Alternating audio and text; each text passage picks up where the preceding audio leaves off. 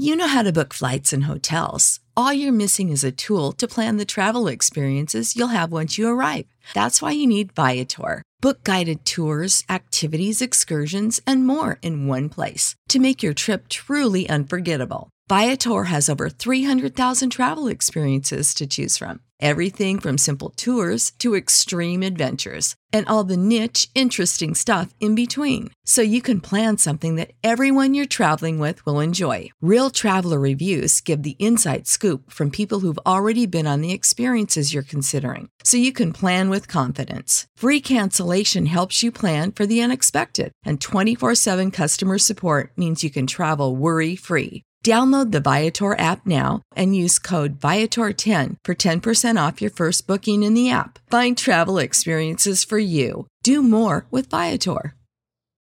Without the ones like you, who work tirelessly to keep things running, everything would suddenly stop. Hospitals, factories, schools, and power plants, they all depend on you. No matter the weather, emergency, or time of day, you're the ones who get it done. At Granger, we're here for you with professional grade industrial supplies. Count on real time product availability and fast delivery. Call clickgranger.com or just stop by. Granger for the ones who get it done. 交互设计和新媒体，每种体验都值得认真琢磨。极光片语或长篇大论，和你分享我最赞的思维干货。 阅读、旅行与互联网。世界大的能让一只熊在这儿啰嗦。一个人的播客，精彩永不嫌多。设计思考与生活，听听狗熊有话说。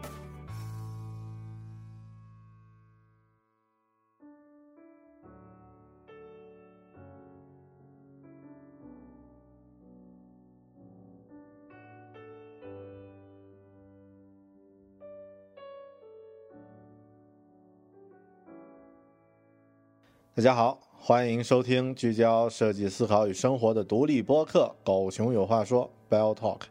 我是主播大狗熊。我们这个时代的人在看电影的经历中呢，似乎逃离不了两部电影系列：《哈利波特》系列和《指环王》（霍比特人）系列。我不知道你的故事是怎么样的。就我来说呢，在大学三年级的时候，《哈利波特》第一部首映。我在宿舍电脑的小屏幕上和一群萌到爆的小巫师们一起历险。在我工作的非常辛苦的2007年呢，《哈利波特》系列小说的最终篇《哈利波特与死亡圣器》出版。我在辛劳工作之余呢，流着眼泪啊，读完读着这群已经长大了的小巫师和代表黑暗的势力战斗，啊，不断面对同伴离去的这个故事。到了如今呢，每个星期一都会是我的开心日。虽然这一天会累得像条狗一样，但是呢，星期一这一天也是奇幻文学的挑梁大作《冰与火之歌》改编的这个一部呃气势磅礴的美剧《权力的游戏》上映的时间。上周呢，我开始读了一本叫做《巨龙的颂歌》，一本讲欧美奇幻文学的书。这是一本梳理欧美奇幻文学流派大师和作品的工具书。在阅读的过程中呢，呃，当年去大学里租书店，和同学合资租看《龙枪编年史》的那段时间，下班以后在公交车上用我的 iPhone 一代去阅读盗版的《哈利波特》的那些瞬那些时光，还有在泰国清迈的旧书店花了二十美元。淘到一本几乎全新的《指环王》合集时，欣喜若狂的瞬间，全部都历历在目的涌上了心头。所以呢，我就有了录制这期节目的一个初心。这期节目，咱们来聊一聊欧美的奇幻文学，聊一聊一群有着无限想象力的大师们，如何在自己的头脑里创造出一个个浩瀚无比的世界。还有精彩无比的故事，并如何通过自己手中的笔，将这些美丽的故事展现到我们面前的。这一期狗熊有话说，狗熊和你分享一下一个瑰丽无比的想象世界，一个有着魔法、巨龙和剑的世界，一个奇幻文学的世界。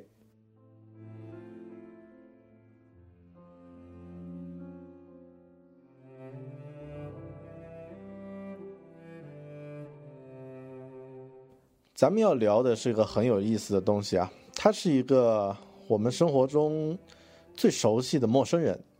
我们的精神生活呢，通常都是受到小说、电影、音乐的巨大影响。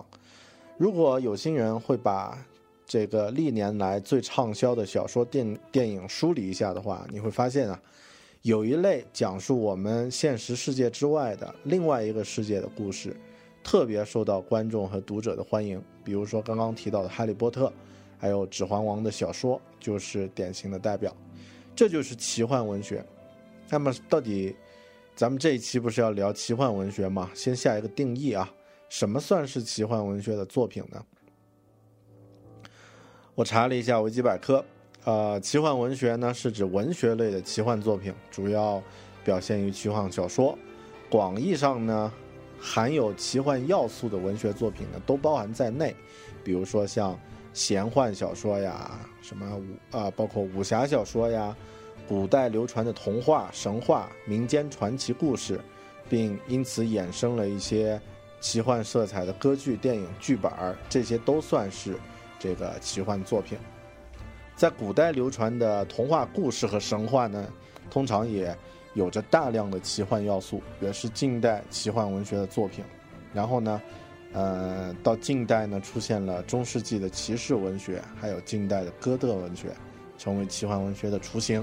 一直到《魔戒》出现之后呢，《魔戒》是一部小说啊，呃，奇幻文学的分类呢才逐渐凸显出来，并且发扬光大，啊，并且影响了日后的奇幻文学作品。呃，奇幻文学作品大致上必须包含。满足几个条件，第一呢是与异类生命之交流，第二呢是异时空之鲤鱼，第三呢是需要有一个第二世界。这个第二世界呢，意思就是建构于现实之上而描绘的世界。呃，这些呢都是维基百科上的一些定义啊，不一定准。呃，有一位翻译家，呃，也是作家，是这个《魔戒》的这个翻译者。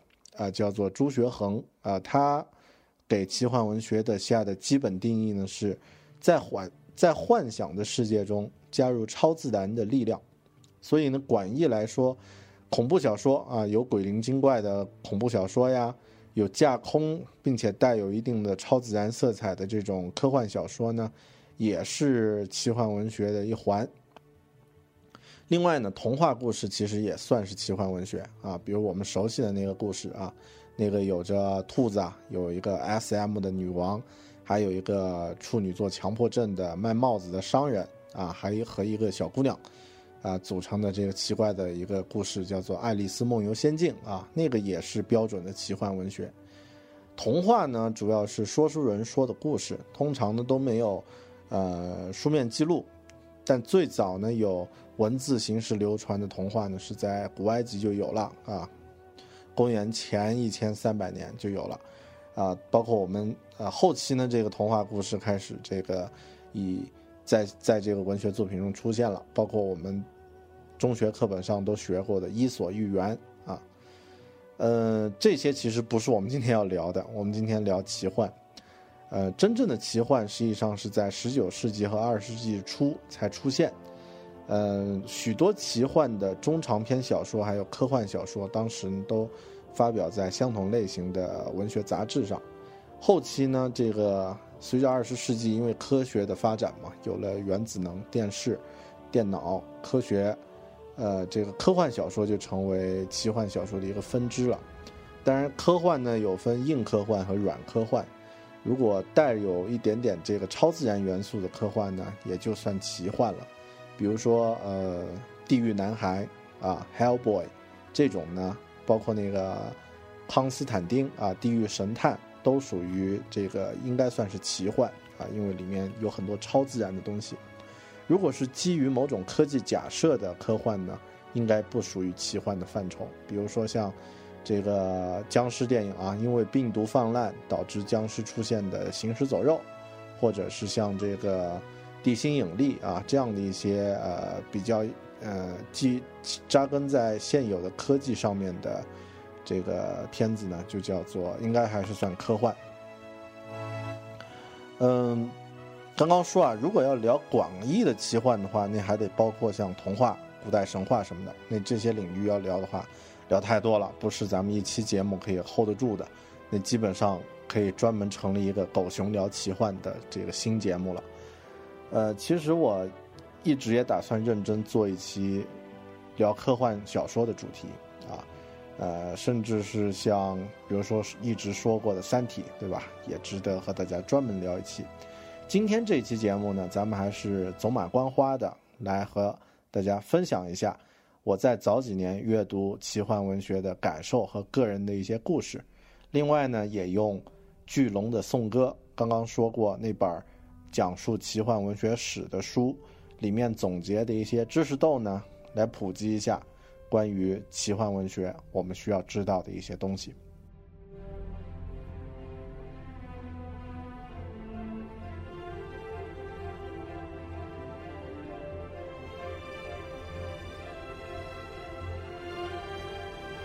呃，先讲讲我自己在奇幻领域的阅读的经历和故事吧。我虽然这几年开始变得喜欢和人打交道，但其实从小到大，一直到这个二十多岁，还没呃这个前几年呢，我一直都是一个非常嫩内向的胖小子。以前呢也很少出门见人，更不要说旅行和社交活动。我持续十年以上的娱乐方式呢。其实这辈子只有两种，玩电子游戏，还有读闲书。在我读的闲书里面呢，传统的奇幻文学作品其实占了不少的数量。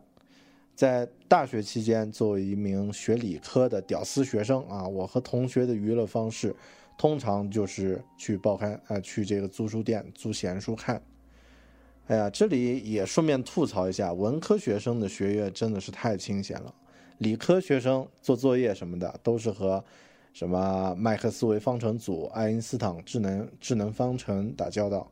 文科生的阅读作业呢，有的直接就是我们拿来当消遣去读的。所以大学期间，我们对文科生啊，那是羡慕嫉妒恨啊。当然，主要原因是，呃，读文科的女生太多了啊。那这个理科生的这个班级都特别的惨。呃，当然现在我不恨了啊，现在还。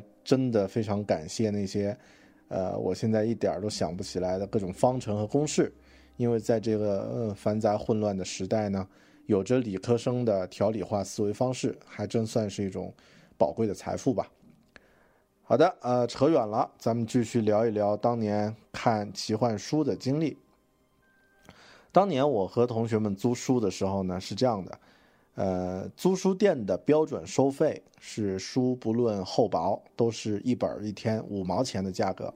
像一些字数比较多的武侠和奇幻小说呢，一般都是一部小说分成三四本、四五本这样的一个一个体量。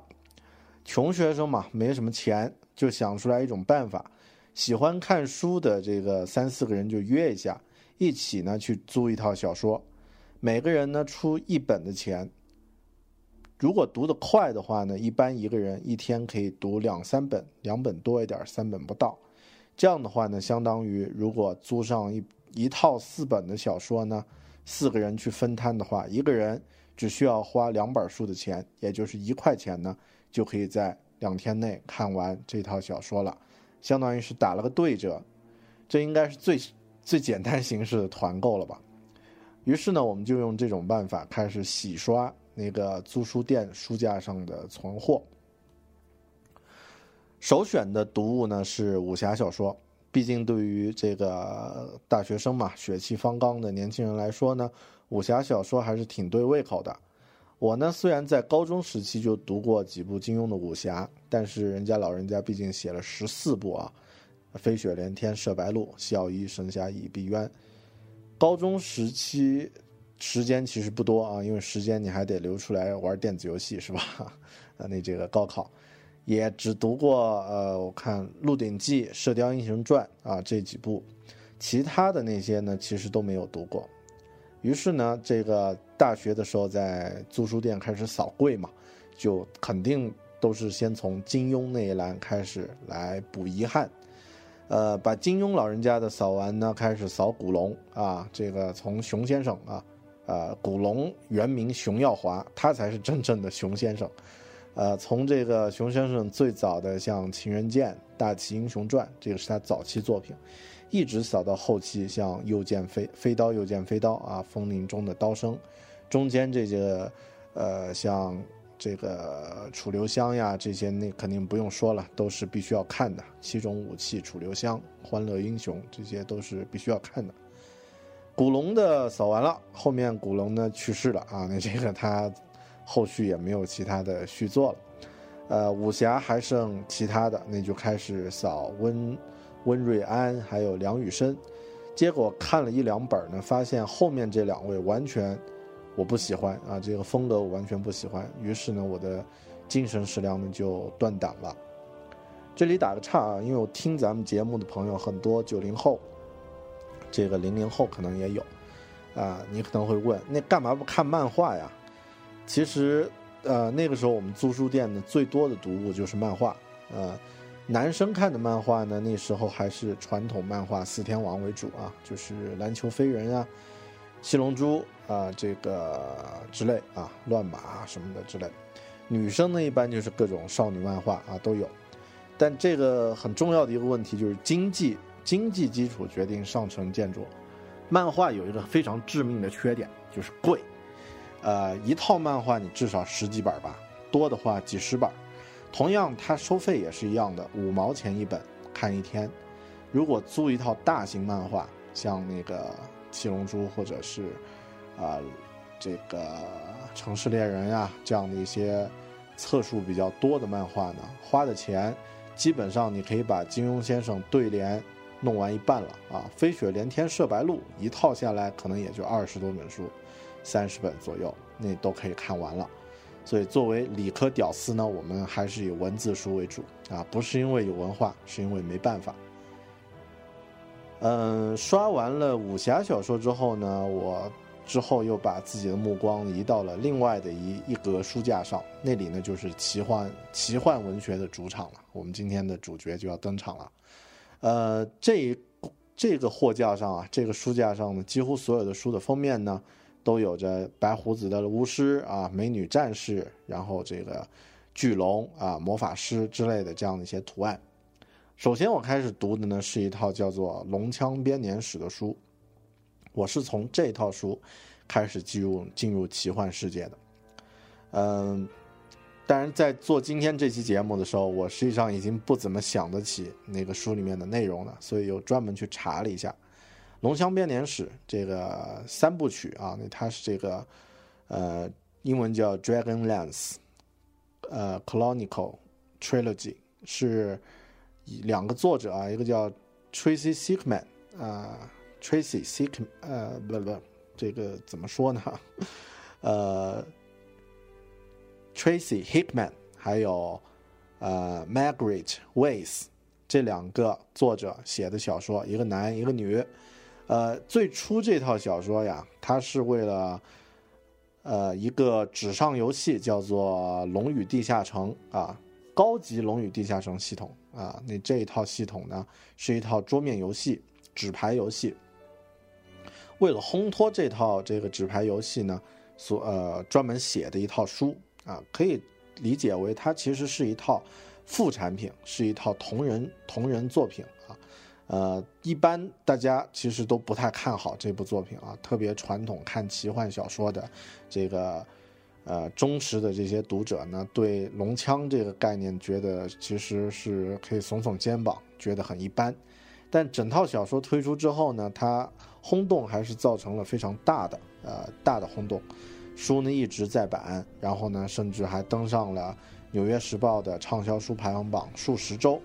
最后呢，变成了一个奇幻文学的经典，但是后面又出了一大堆，啊，外传呀、前传呀，不拉不拉，出了一大堆，其实也是一种赚钱的方式了。嗯，别人评价说这套书它吸引人的重点呢，不在不在于那些什么华丽的法术呀、争奇斗艳的招式呀、这个妖兽呀，在于它的故事，在于它的剧情和角色，因为呃，里面的人呢都是丰富鲜活的。呃，不包装也让人自然而然为之吸引啊！那这个是别人的评价。我自己如果回忆一下当时阅读的感觉呢，其实不太记得什么了啊，因为这种一天两本书的阅读速度呢，其实和吃洋快餐一样啊，很难留下深刻的印象。但是也可能是因为这不算是一个用心去打造的丰满故事，啊，因为其他的像同样类型的读得很快的书呢，其实情节还是记得住。所以这本书呢，这个现在只记得它的主角叫做一个应该叫做半精灵塔尼斯啊，一个嗯，一个一个可能会有点帅的主角吧，啊，我也不知道，因为没看没没有视觉化。然后里面最有印象的一个人物呢，是叫做雷斯林马哲里啊，这个是一个黑魔法师，啊，很瘦弱，但是魔法特别强大啊，就是这样的一个人物。哦，对，这个故事里面还有一个设定啊，很奇葩的设定，就里面呢有一个种族是全民都是小偷，啊，所有的这个种族的人都是贼啊，他们都会偷别人的东西，叫做坎德人。然后他们这个小说里面的冒险队伍里面也有一个坎德人，但是作用还很重要啊，经常牵动关键的剧情。这个呢是龙枪这个系列。读完了龙枪之后呢，我对奇幻文学算是有一个初步的了解了。啊，不不就是那个魔法嘛，剑嘛，组队嘛，龙嘛，对吧？基本的元素就是这样。也是因为龙枪的铺垫呢，加上电影的影响呢。后面我开始阅读奇幻小说里面最牛的作品《指环王》，The Lord of the Rings，一个真正不得了的世界，就此在我的眼前打开了。New Radio 华语世界领先的播客平台，全新推出 New Radio 客户端2.0版，以完全 iOS 七风格呈现精炼简约之美，同时支持下载及在线收听。多达七百期精品播客节目，伴您自由聆听。请至 Apple App Store 下载 New Radio。在上个世纪的一九三零年代初，有一个叫做呃 J.R.R. Tolkien 啊托尔金的英国大学的老师，啊大学老师有一件事情特别痛苦啊，就是批改学生作业的监考的时候特别无聊。然后刚好有个学生交了白卷，他就顺手呢在白纸的地白纸的地方呢写了几句话，这么写的：在地底的洞穴里住着一名 Hobbit 人。从此呢，一个奇幻文学的诞传奇就诞生了。啊，但是这个开头说起来太演绎了。我们都知道，其实真实的故事往往都很平凡。呃，托尔金花了整整一生来创作一个庞大的世界，这不是什么突如其来的灵感。学生的白卷白卷带来的启发，其实应该是数十年的专注和坚持，才可以锻造出来的一个传传世神话。魔戒就是我们要说的《指环王》，它的这个名字呢，当然两个都在用啊，《魔戒》和《指环王》都在用。英文呢，《The Lord of the Rings》，他是这个英国牛津大学的教授、语言学家。J.R.R. 托尔金的史诗奇幻小说，被公认为近代奇幻文学的鼻祖。呃，当然，最初创作这部三部曲之前呢，托尔金写了一本小书，叫做《霍比特人》。霍比特人啊，那这个霍比特人呢，它是一本真正的儿童读物，篇幅呢并不长，但里面呢，对一个。宏大的世界呢，已经开始做出了铺垫。其实说到《霍比特人》和《指环王》《魔戒》呢，我顺便也引申一下吧啊，你这个喜欢看电影的朋友都知道，《指环王》这个故事看起来非常的丰满，非常的有血有肉，是因为它的原著本身呢提供了大量的丰富厚重的这个营养，因为原著是那么长的一部书，而。这个后面我们看的《霍比特人》就是《指环王》的前传呢，呃，虽然现在已经出了两集了啊，第三部明年出，那这个特效和故事呢，特效和演绎呢都做的还不错，但是呢，这个故事却非常的平淡，而且有很多生拉硬扯的地方，就是因为它原著呢太单薄了，原著呢只是一本小书而已。好的，咱们说回来。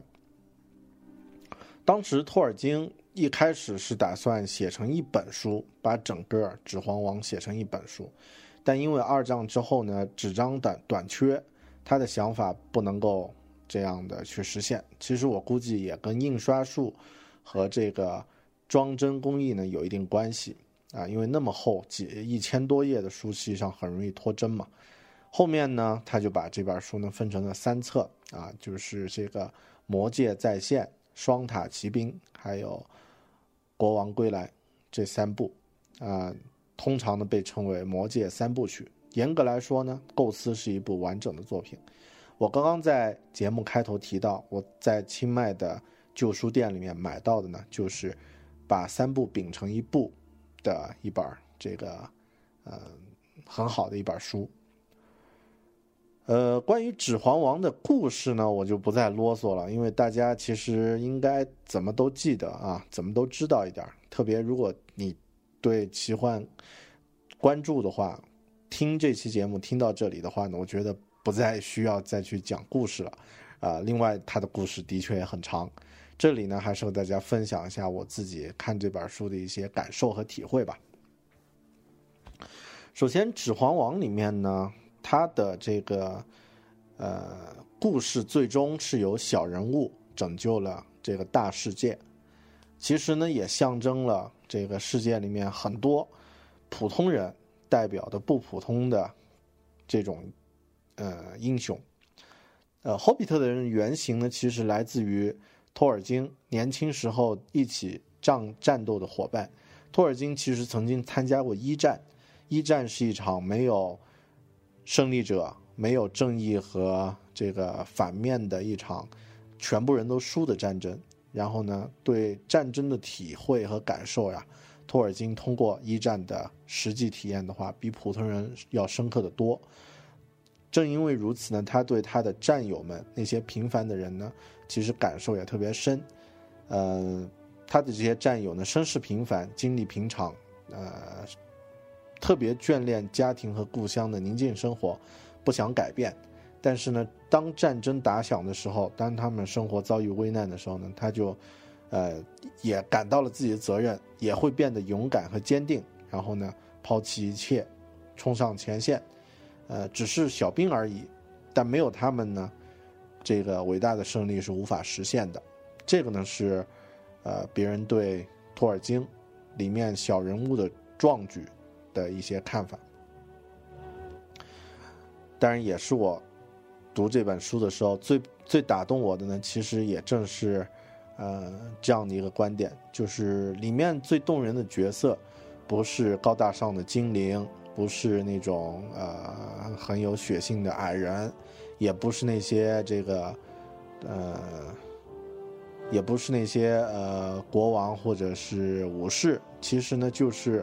普普通通的霍比特人，那特别是那个，呃，永远忠于他的朋友的 Sam 啊，那样的一个霍比特人，最终呢，其实拯救了世界。其实最让我感动的也是这样的一个角色。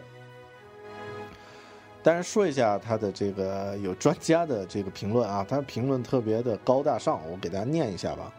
这里也是维基百科上一一些专家总结的。说这个《指环王》呢，开创了奇幻小说的先河，向我们展现的是一个前所未有的、完全游离于现实之外的，甚至有自己的语言体系的一个世界。它植根于西方基督教文化的土壤，从北欧神话中汲取营养，既有基督教色彩，又有明显的神话特征。它以二元对立的叙述方式，探讨了人类。一直在探讨的问题，比如生与死、光与暗以及人类出路的问题。作品中的人物，从行动、思想和选择上都反映出他和基督教文化与北欧文学之间的联系。《指环王》凝聚着人类的幻想，以神话的思维阐释了现实世界。这些思考和探索使《指环王》的内容具有明显的现代神话意味。哎呀，太高大上了啊！我们说点这个结合人事的。托尔金呢，他一辈子就是写《魔戒》这本书，《指环王》这套书。一九七三年九月三日，他去世。第二天呢，《纽约时报》就发表评论，称他是创世者。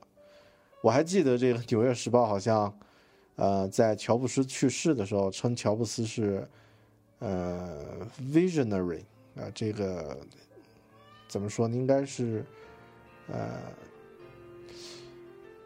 应该是有具有宏伟目光的人，还是怎么怎么翻译啊？这个大脑打结了。好，回到托尔金。呃，托尔金他自己认为呢，他所做的只是重建啊，因为他从来都是认为这个神话故事呢是一种可以借古讲今天的故事一种方式啊。这个呢是他自己。一九七三年九月三日他去世了。对于托尔金，当然有很多牛人，或者说有很多这个呃被他打动的人都。对他做出过评价啊，我们来这个分享一下。先说一说，呃，一个叫做彼得·杰克逊的胖子啊，这个胖子呢，大家知道就是将托尔金的故事搬上大荧幕的这个《指环王》和《霍比特人》的导演。他说，呃，这是一个攸关生存与勇气，为了人类的光明未来誓死抵抗黑暗的动人故事啊，这个是他的评论。然后另外一个评论呢是这么说的：当我像你们这么大的时候呢，我正一头扎进魔界和 Hobbit 人之中，他们不只是冒险故事，更教会我如何与人们互动，以及人有善有恶。这是啊，现在美国的老大奥巴奥巴马总统说的。下一个做评论的人呢，他是这么说的：拿到托尔金的书时，天啊，我绝望了，我怎么也努力也达不到他的成就。甚至连接近都做不到，他是真正的大师。这个人呢叫乔治·马丁。我们大当然现在我们大部分人都被他的乔治·马丁的另外的奇幻作品打动，就是《冰与火之歌》。稍后我们会说到。再看下一个评论者啊，他是这么说的：我十四岁就开始阅读《魔戒》，到《哈利波特》写到最后一卷时，我仍然坚持认为自己不会超越托尔金。他的作品里有全新的语言和神话，而我的魔幻世界里面没有这些东西。这个写评论的人呢，叫做 J.K. 罗琳，对，你知道他是《哈利波特》的作者。我自己当然也被魔戒打动过，故事呢不再细说。有一件发生的真实故事呢，其实也非常打动我。嗯。同样是写奇幻文学的这个开山祖师，另外一位叫做 C.S. 刘易斯的这个作家呢，他是写《纳尼亚传奇》的作者。他和多尔金呢一直都是好朋友，但到了两人相处的中期，因为创作理念的不同，两人产生了分歧，甚至呢有点互相不待见对方了。但当《魔戒》即将出版的时候呢，刘易斯他预识到，无论他们有什么分歧，这这部作品呢是一部真正不得了的作品。于是呢，他不计前嫌，在媒体上摆出姿态，为托尔金宣传，这才是一代大师的风范啊，非常的有胸怀。比起这些大师的这种胸怀，现在这些所谓的作家呢就弱爆了啊，我就不再不再多说了。另外呢。最后的感受吧，说一下，《魔戒》的小说真的很长啊，好像一千多页，一千四百多页。我还记得最后的结局，最后的结局呢，当时经历了种种的历险，那位普通的角色 Sam，终于回到了他的故乡希尔国，回到了家人旁边，说了一句：“我回来了。”非常平淡，非常朴实，却有着这个一种不一样的力量。这是我最喜欢的一个小说结尾之一，托尔金的《魔戒》，The Lord of the Rings。Far over the misty mountains rise, leave us standing upon the height. What was before? we see once more is our kingdom a distant light fiery mountain beneath unspoken will be there soon. For home a song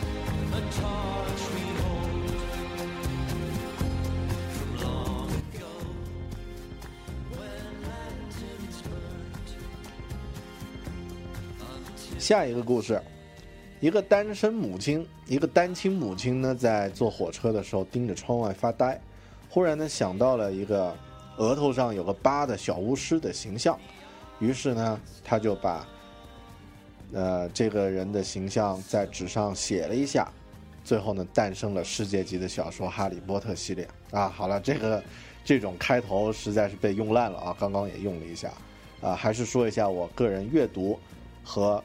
哈利波特有关的故事的一些个人感受和体会吧。我虽然是二零零一年就开始看哈利波特电影，在那一年呢，《哈利波特一》在电影院上映。嗯，直到二零零八年的时候，我其实才开始阅读原著。那个时候，呃，《哈利波特》的书呢刚刚出完，当然读这种小说只能按照顺序来读。我在两个月左右的时间里呢，持续读完了这部七卷的小说。最后想起读到最后一卷的最后一章的时候呢，还能够记得起那种依依不舍的感觉。非常感谢互联网和博客。我在整个阅读《哈利波特》的过程中呢，基本上每读完一本都会写上几句话。这里呢，我也找完。找到了当时读完这本书的最后一部《死亡圣器》的时候的一些书评啊，这个这里念一下吧，和大家分享一下。当时我这么写的：以前读《指环王》的作者序言的时候呢，曾经看到托尔金记录的一段有趣的读者来信。一位读者表示，这部。一共一千四百页的大部头的小说，唯一的毛病呢就是不够长。其实阅读《哈利波特》终结篇《哈利波特与死亡圣器》的时候呢，我忽然之间就理解了这位读者的真实想法。他其实害怕结束，他害怕读到最后最后一行字时那种惆怅的感觉。但中国古人早就总结过：“送君千里，终有一别。”天下没有不散的宴席。对于《哈利波特》这样一套那么完美的小说来说呢，结局虽然很伤感，但却是必须发生的事情。我当时是用 iPhone 啊读的盗版书啊，那当时自己还是屌丝，呃，现在也也很屌啊。那这个，我当时在用 iPhone 读到最后一页最后一行的时候呢，真的是感到一种悲心交集的感觉。欣是欣喜的欣，悲是悲伤的悲，很难接受，已经在这个魔法师的世界中呢轻盈了那么久，却终于不得不离开的那种感觉。这个故事的历险，从一个住在楼梯下面橱柜里的小男孩接到一封信的时候开始，到几十年后，国王车站的九又四分之三号站台结束，最终呢，还是在这个神奇的国王车站，还是那座只有巫师才能进入的九又四分之三号站台。英雄成为历史，历史演绎为传奇。哈里头上的闪电伤疤再也不会疼了，一切都很好。而我们的生活呢，其实就像麻瓜眼中的国王车站。如果你的心灵已经被打开，你可能进入到那神奇的九又四分之三号状态，去了解不一样的世界的精彩。哪怕你无法真正放下一切去体味、去体验生活中无比的可能性和精彩的话，那么去想一想那个最终战胜了自己的黑暗面的一头乱乱发的小巫师，也许你会用一种稍稍不一样的眼光去看待生活，会用一种稍稍不一样的态度去生活。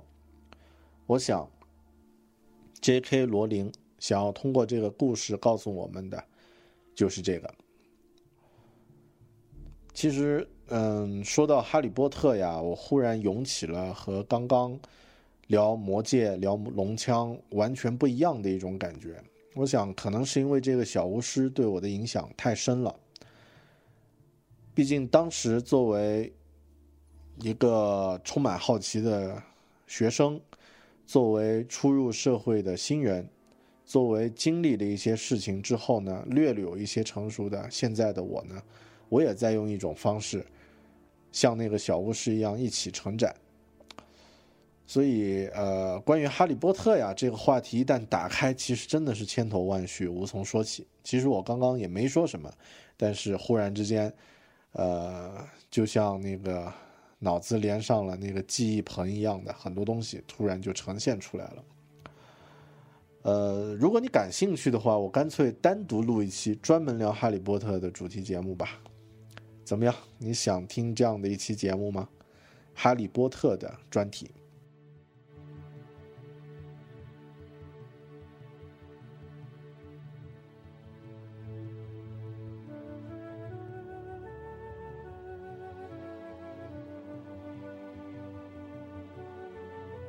哎呀，不好意思，刚刚聊《哈利波特》的时候，稍微有一点点多愁善感啊，气质附身啊，你这个长发及腰子，嗯，所以让你见笑了。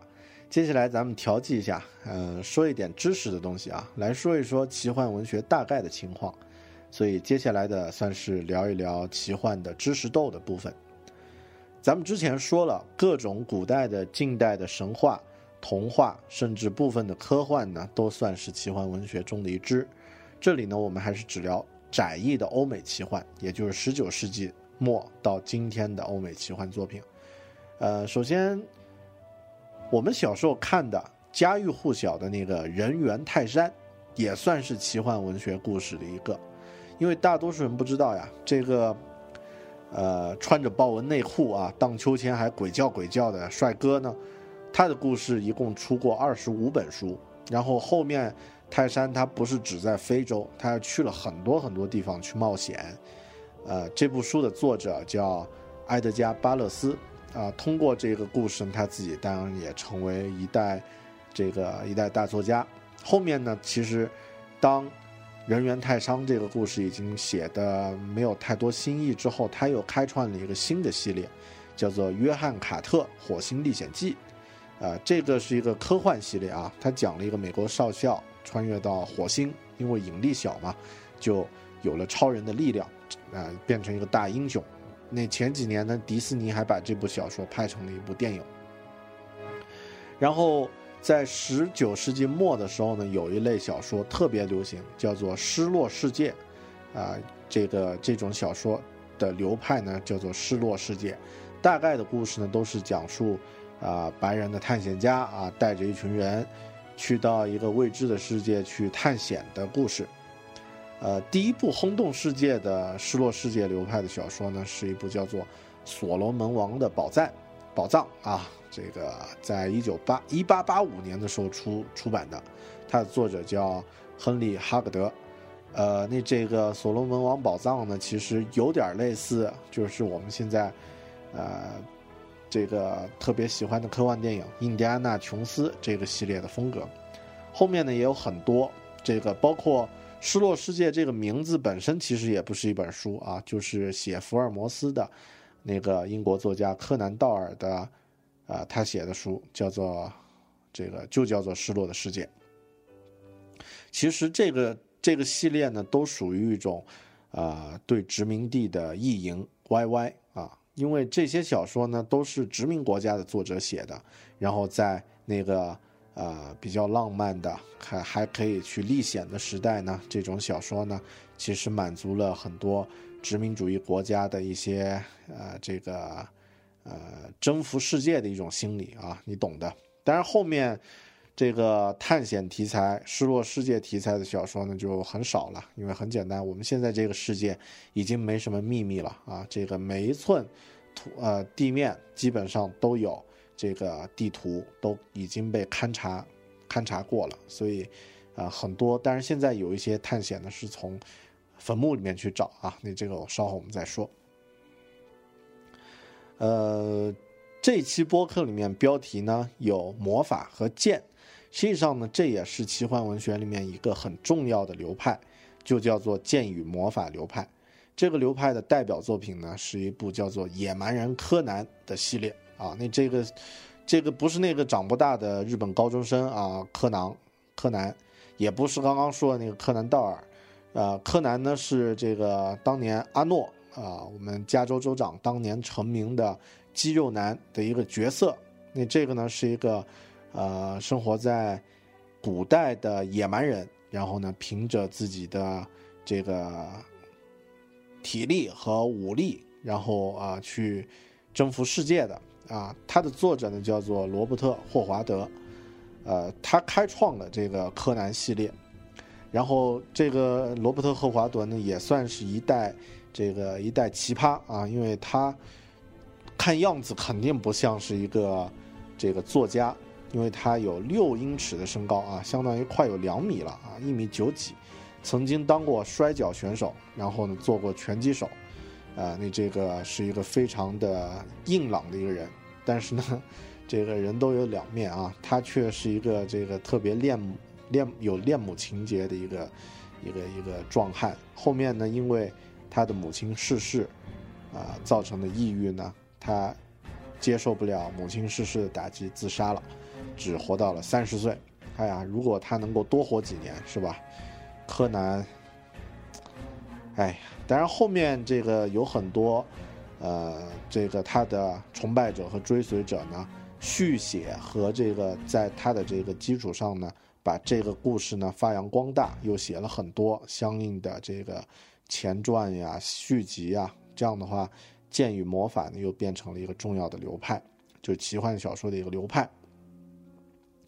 另外和他同时代的一个叫做，呃，H.P.，呃，洛夫克拉夫特啊，这个人呢是一个特别呃，怎么说呢？我们现在很多特别我喜欢看的一些恐怖呀，这个邪典的一些科幻和奇幻作品，都受到了他的影响，甚至是一些游戏啊，都受到他的影响。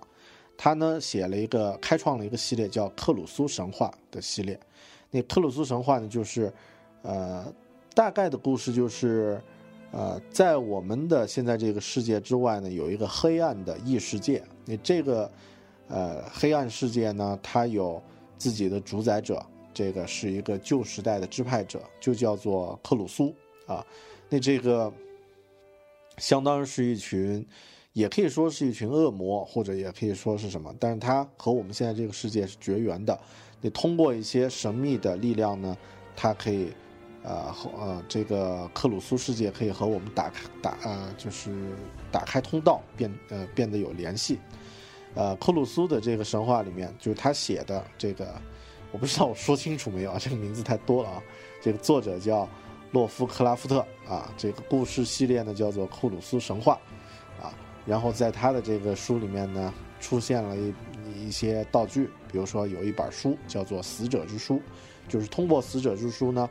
啊、现在的真实世界和这个黑暗的克鲁苏世界呢可以联动啊。那其实这样的设置和创意呢，在很多影视和科幻作品里面都有，比如说这个鬼玩人的电影啊，那里面呢就有一本一模一样的这个叫《死者之书》的东西。然后我们看那个木乃伊啊，也算是受到这个的影响。另外，我喜欢玩的游戏，这个呃《毁灭战士》啊，也属于这样的受到影响的作品。包括《异形》啊，那么经典的《异形》呢，其实也是因为这个《异形》的概念作者啊，就是那个吉格啊，他也是这个克鲁斯神话的一个忠实的拥护者啊，所以这些都是受到了呃洛夫克拉夫特的克鲁斯神话系列影响的后面的向他致敬的作品。然后他说了一句话很有幸啊，很有很有型啊，和大家分享一下，就这个作者啊，他说的一句话，叫。人类所有的法则、兴趣和兴趣和情绪，在浩瀚的宇宙中呢，都显得微不足道。这就是我所有小说的创作前提。这个呢，叫做洛夫克拉夫特。好的，奇幻小说，我们嗯，因为千头万绪一说说太多了，那关于他的这个一些花絮和历史，我们呃流派呢这些就不展开说了，就是大概扔几个知识豆啊，和大家分享一下吧。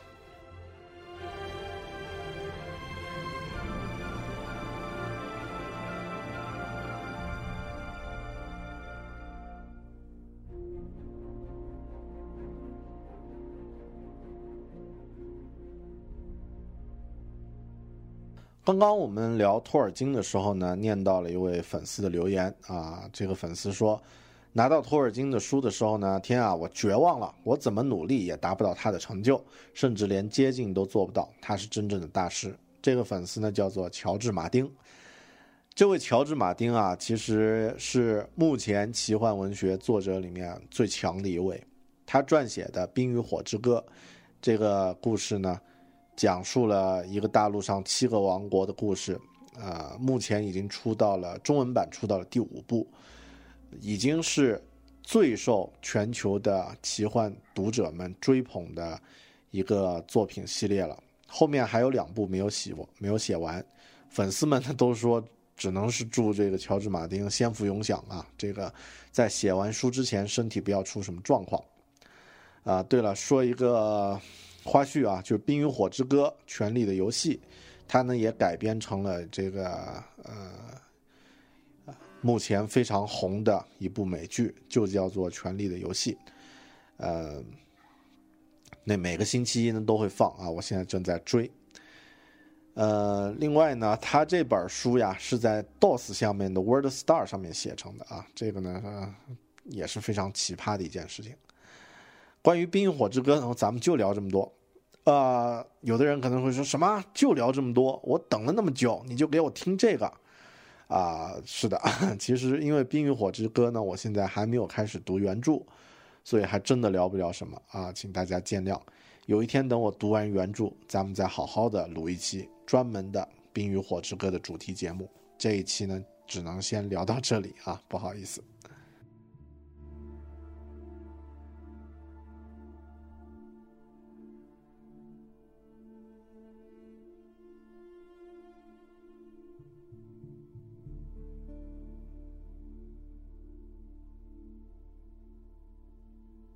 最后，咱们说说国内的奇幻吧。国内的奇幻其实数量还真不少，但水平是真不高。大部分呢都是像魔兽世界为背景的同人小说呀，或者是自己加一个这个网络游戏的小背景来写点故事。但是，一写起来啰里吧嗦，就是上百万字，没什么营养。我建议大家其实也不用去看了，因为，呃。像国外的那些奇幻作者呢，他们的生活真的非常丰富，至少呢，他们的底子也很硬啊。比如说像托尔金是牛津大学的语言学教授，然后像这个罗伯特霍华德刚刚说那个是，呃，去这个做过军人、做过保镖啊这样的，当过拳击手这样的身份，有的呢去打过仗，有的人去做过水手，有的人做过军人和保镖。有那么丰富的阅历呢，自然可以有丰满的故事。国内的这些小说呢，大部分都是宅男蹲在出租屋里面，用自家的小破笔记本电脑凑出来的故事，其实没什么质感啊，能有质感才怪了。但国内呢有一类特别的作品，应该也算奇幻，却有这个好几部呢水准很高，人气也特别旺。这是什么呢？就是盗墓探险类的小说。盗墓探险类的小说呢有三部，我个人觉得算是这个高峰之作了啊。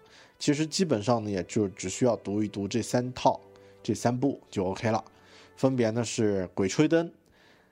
啊，作者呢是天下霸唱啊，然后呢，这个《盗墓笔记》作者呢是南派三叔，还有这个《藏地密码》作者呢是河马。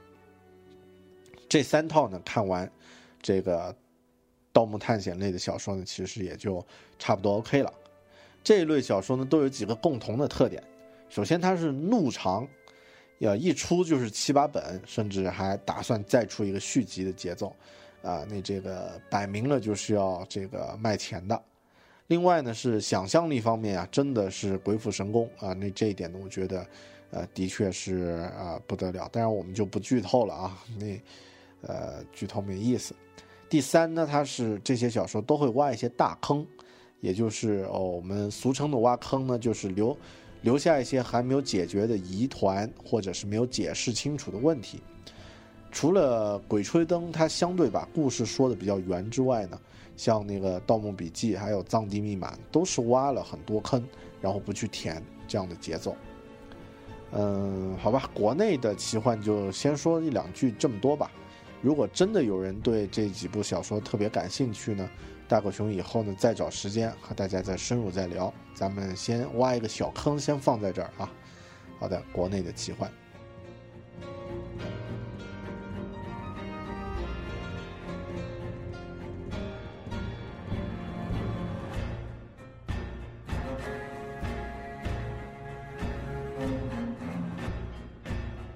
说到这里呢，我觉得这期节目应该也差不多了，有必要呢做一个收尾。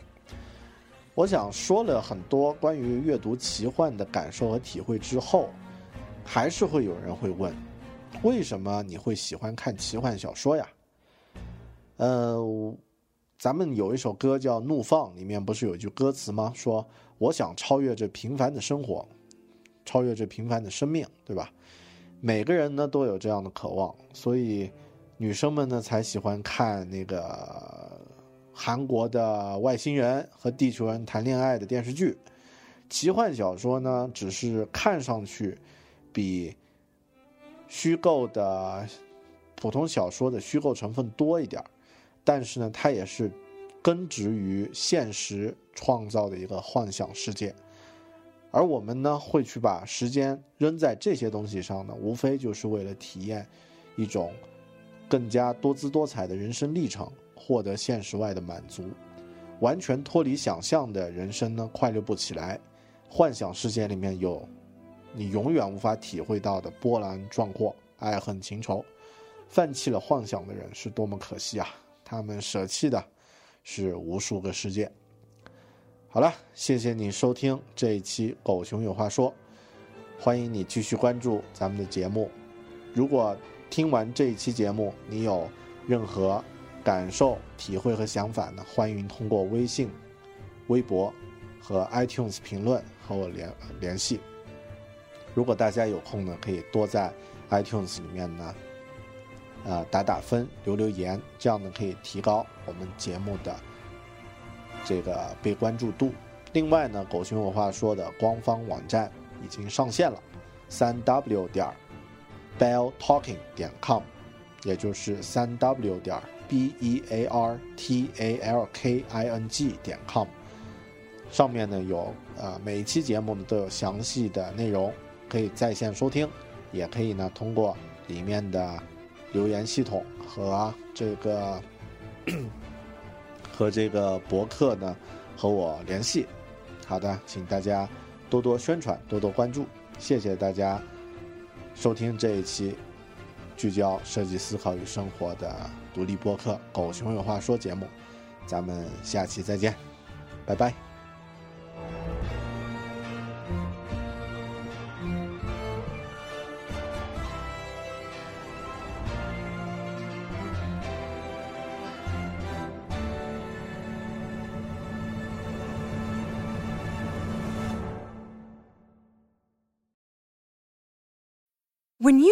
Mealtime inspiration, it's worth shopping Kroger, where you'll find over 30,000 mouthwatering choices that excite your inner foodie. And no matter what tasty choice you make, you'll enjoy our everyday low prices, plus extra ways to save, like digital coupons worth over $600 each week. You can also save up to $1 off per gallon at the pump with fuel points. More savings and more inspiring flavors make shopping Kroger worth it every time. Kroger, fresh for everyone. Fuel restrictions apply. Prescription products require completion of an online medication consultation with an independent healthcare provider through the LifeMD platform and are only available if prescribed. Subscription required. Individual results may vary. Additional restrictions apply. Read all warnings before using GLP 1s. Side effects may include a risk of thyroid C cell tumors. Do not use GLP 1s if you or your family have a history of thyroid cancer. If you've struggled for years to lose weight and have given up hope, did you know you can now access GLP 1 prescription medications at trylifemd.com? We're now offering eligible patients online access to GLP 1s, the breakthrough prescription medication that can help you lose body fat and weight. Listen to what people are saying. It's fun to put on jeans that you couldn't get into six months ago. Every morning, I look forward to getting on the scale. For anybody who's struggling with their weight, it's a godsend. And here's the best part your insurance may cover 100% of the cost of your medication. So go to trylifemd.com to have your eligibility checked right now. Get started today at trylifemd.com. That's T R Y L I F E M D.com.